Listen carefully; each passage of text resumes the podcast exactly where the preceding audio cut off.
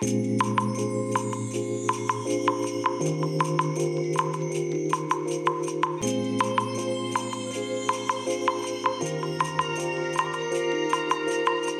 い。皆さんこんにちはこんばんは。お疲れ様でございます。本日はですね1月23日月曜日でございます。えーとねあの今日もねあの自宅から収録をさせていただいております。朝もね収録したんですけどもえーとまあとりあえず朝の収録は、えー、ボツということでね えーとまあこの今ね収録してるものを活かしたいなと思っているんですがえーと今日ですね実はあのスターリンクからあの、まあ、スターリンクっていうかスペース X って言った方がいいですね。会社名はスペース X ですからね。えっ、ー、と、スペース X からですね、スターリンクの、えっ、ー、と、イーサネットアダプター、これがね、届きました。はい。えー、届いてね、で、早速ね、あの、このスターリンクのアンテナにね、えー、このイーサネットアダプターを接続してみたんですけども、最初ね、うまく動かなかったんですよ。認識してくれなくてですね。まあ、認識しないというと語弊があるんですけども、アンテナから来たケーブルをそのイーサネットアダプターに接続をして、イーサネットアダプターから出てるケーブルを、えー、このね、えー、ルーターに接続すると。で、イーサネットアダプターの LAN ポートからまあ今ね、iMac の LAN ポートにね、接続をしたところなんですけども、まあ通常でしたらね、それでもう問題なく使えるはずなんですが、なぜかね、えー、LAN そのものはね、ちゃんとね、認識してね、えっ、ー、と、まあ、問題ないはずだったんですけども、なぜかインターネットにアクセスができないというね、謎の状態、現象が起きまして。で、一回ね、このルーター Wi-Fi ルーターの方の電源ケーブルを抜いてでもう一回挿してでその後ねえっ、ー、とスマホからねえっ、ー、とこのスペース X のこのスターリンクのねアプリを起動して再度ね設定をしたんですねでしばらくねごちゃごちゃやってたらねなんか気がついたらね、えー、アクセスできるようになったんですけどもなんかねよくわかんないですこの辺がうん。で、まあとりあえずそれで、まあアクセスできるようになったということで、イーサネットアダプターでね、いわゆる有線 LAN 接続で、えー、このインターネットにね、アクセスした状態で、またね、え、ネットフリックスの、あの、スピードテストをね、試してみました。でね、えー、と、まあ、結論から言うとですね、昨日の夜、まあ、すぐね、試した時の状態と比べたら全然違っていて、スピードはね、かなり速くてですね、200、220メガ BPS ですね、えー、というスピードがね、えー、出ておりました。ですので、まあ、このぐらい出ていればもう全然問題ないなと。で、まあそもそもね、このスターリンクのサービスは最大200メガ BPS ということですから、まあね、えー、最大値よりも20メガ BPS 早いということになるわけですよね。うん、これはね、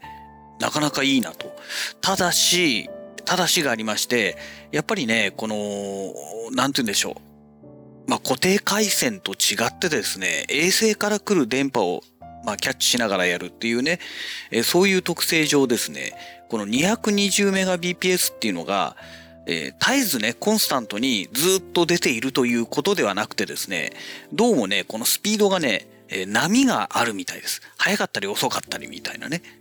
どうもそういう状態があるみたいでして、YouTube で、えっ、ー、と、4K60p の動画は問題なく再生できるんですけども、8K 動画になると、あのね、カクカク止まるんですよ。だからね、8K えー、いわゆるまあ 30p ですね。8K30p の動画だと、ちょっとね、もう無理かなという状態ですね。で、YouTube の場合 4K の次はもういきなり 8K になってしまいますからね。6K とかいうのがあればね、その中間で試してみたかったんですけども、ねえまあないのでね、試せられないっていう状態なんですよね。で、まあ 4K60p、あのドコモのね、えー、フォーム 5G ルーターを使って 4K60p だと、やっぱりね、途中で止まったりすることがあるんですよ。カクつくことがあって、だから、まあそれと比べればね、全然早いんですよね。あの、全くね、カクつくこともなく、スムーズにね、4K60p は再生できますので、ただね、まあ 220Mbps というこれだけ驚異的なね、スピードが出ているのであれば、まあできればね、4K30p ぐらいまではね、スムーズに再生してくれたらよかったのになーっていうね、うん、ちょっと残念な部分がありますね。うん、ねえっ、ー、と、それからね、まあこの動画の話で、えっ、ー、とね、あれを試してみたんですよ。ニコニコ動画はじゃあどんな感じで再生できるかなと思ってね、試してみましたら、私ね、ニコニコ動画で、えっ、ー、と、D アニメストアを契約してるんですね。えー、正式な名称が D アニメストアニコニコ視点というね、えー、名前になってるんですけども、えー、まあそこのね、有料会員になって、まあそれでね、あの、テレビアニメなんかの関係のものをね、えー、見ていたりしていたわけなんですけれども、えっ、ー、と、先ほどね、見ようとしたらね、ログインを催促する画面が出てきたんですよ。で、あれ？と思って、で、ログインしました。そうするとね、えっ、ー、と、その、まあ、二段、二段階認証ってやつですかね。えー、登録してるメールアドレスにパスワードが送られて、そのパスワードを入力しろって今度出てくるんですよ。で、それでログインができるんですけど、で、それでログインをすると、なぜかまた同じ画面に戻ってしまうんですよ。その、ログインしなさいっていうね、えー、動画のところに、えー、ログインを催促する窓がピッてまた表示されてるんですよ。ええー、と思ってね、もしかしてこれ日本国内じゃないと見れないの？みたいなね。で、スターリンクの、まあ、回線を使ってますから、アメリカの IP アドレスという扱いで見れなくなっている可能性があるなと思いまして、えー、それでね、まあ、とりあえずね、D アニメストアのサポートの方にはメールを送ったんですね。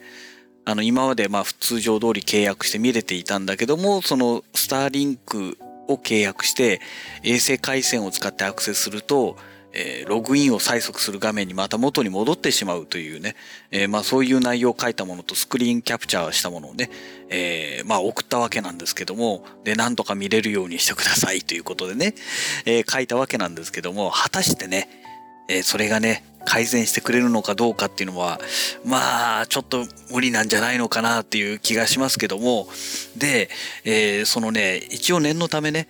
あのー、D アニメストア、本家のね、D アニメストアの方にアクセスしたんですよ。で、まあ私あの、D アカウント持ってますからね、D アカウントでログインしましたら、あのー、大変なね、えー、ことが起きました。えー、画面がね、あの、海外からのアクセスですっていう風に表示が出たんですよ。やっぱりそうきたかと思ってね。だから、もう単純な話ね、私がこのスターリンクの回線、衛星回線を使ってアクセスすると、海外からのアクセスという風に扱われてしまうということなわけですよ。で、まあ、たまたまね、今回こういうことで分かりましたけども、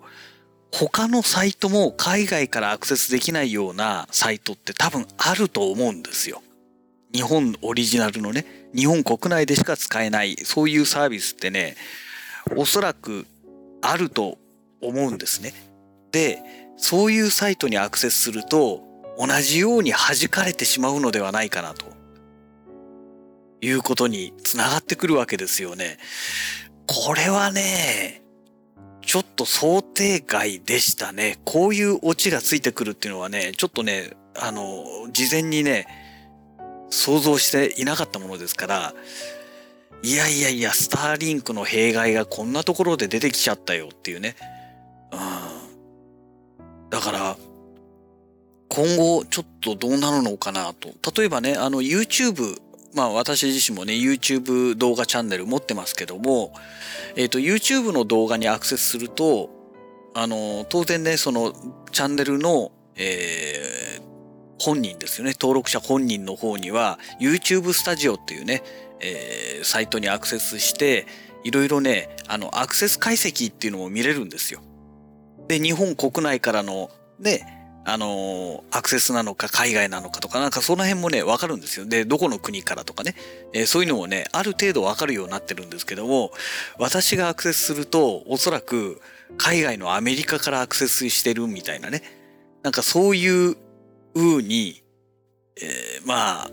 見られてしまうのかなと思うとですね、うん、なんかいろんな意味で複雑な気分ですよね。で、とにかく日本国内でしか使えないサービスっていうのが全部弾かれてくると思いますから、スターリンクの回線は確かにスピードが速くていいなという部分はあるんですけども、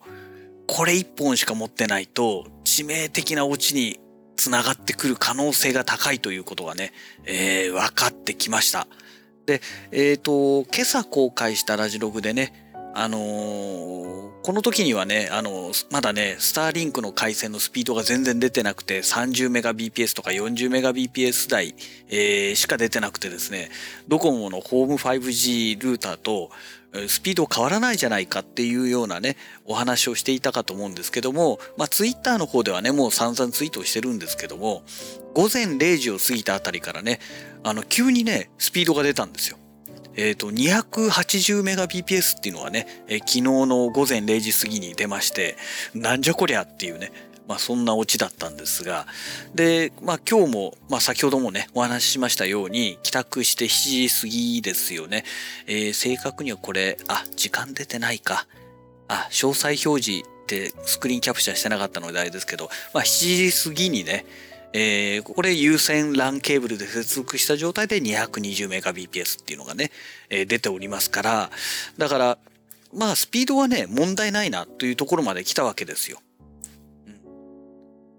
なんですけども、ちょっとそのね、IP アドレスの部分ですよね。日本の IP アドレスではなくて海外の IP アドレスになってしまってますので、でね、そういうね、有料サービスとかやってるような会社っていうのは IP アドレスで国を判断したりしますから、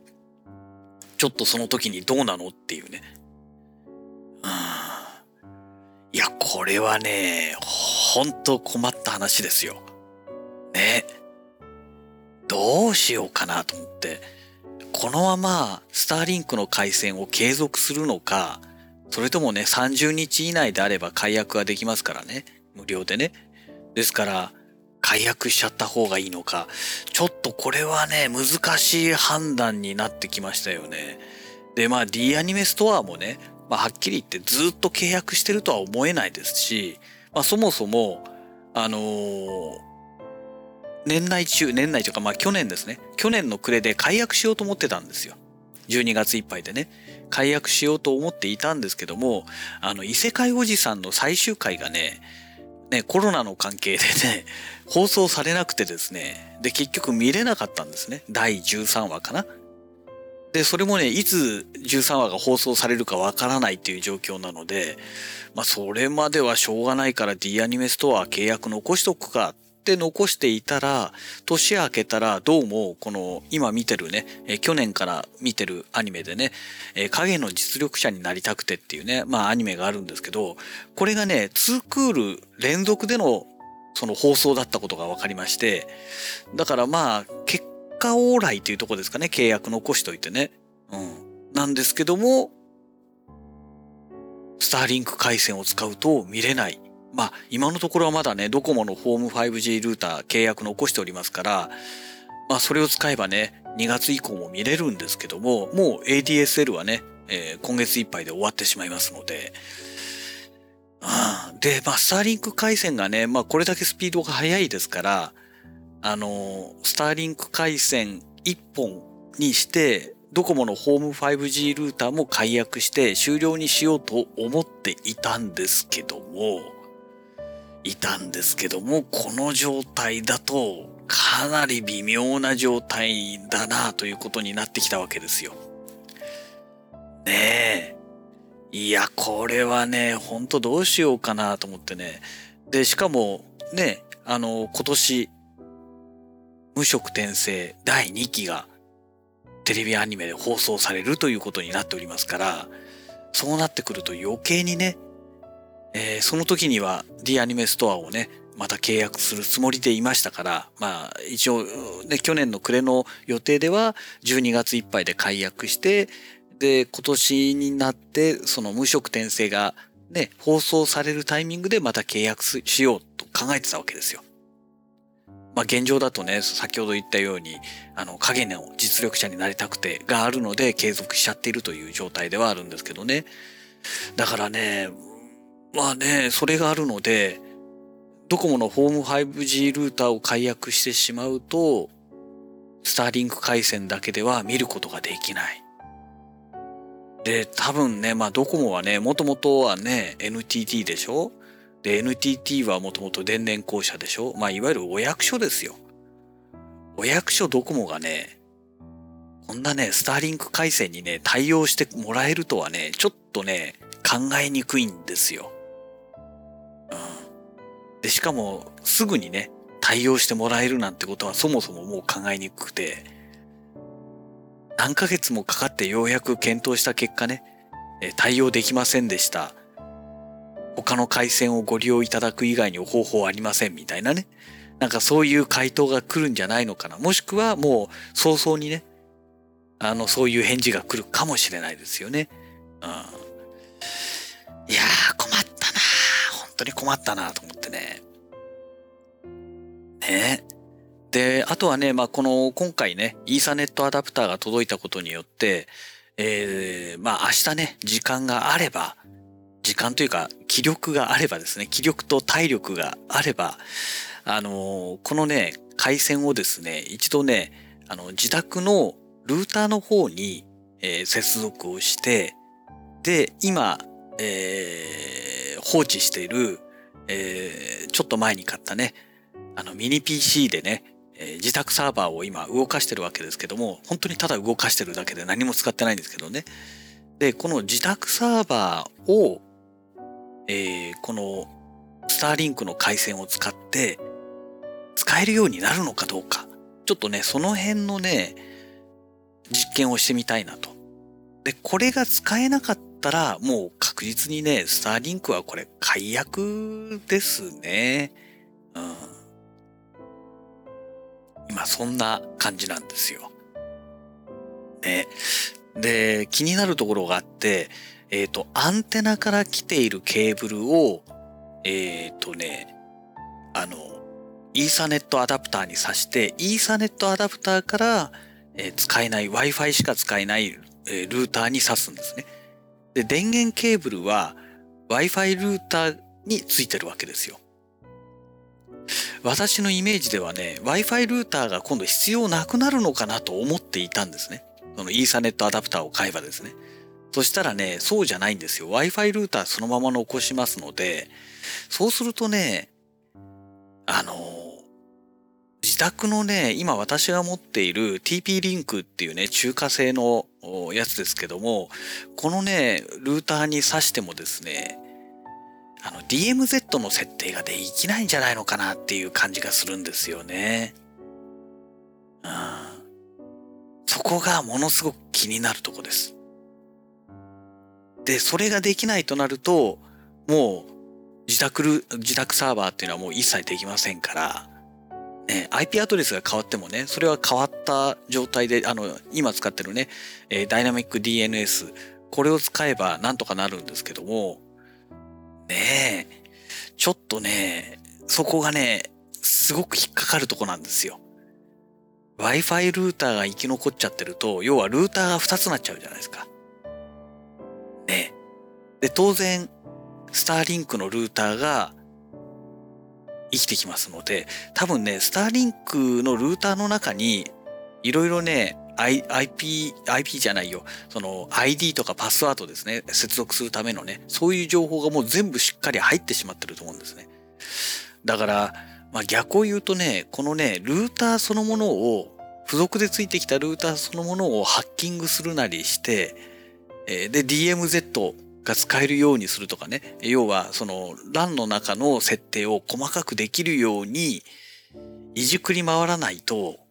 おそらくね、自宅サーバーはできないんじゃないのかなと私は思ってるんですね。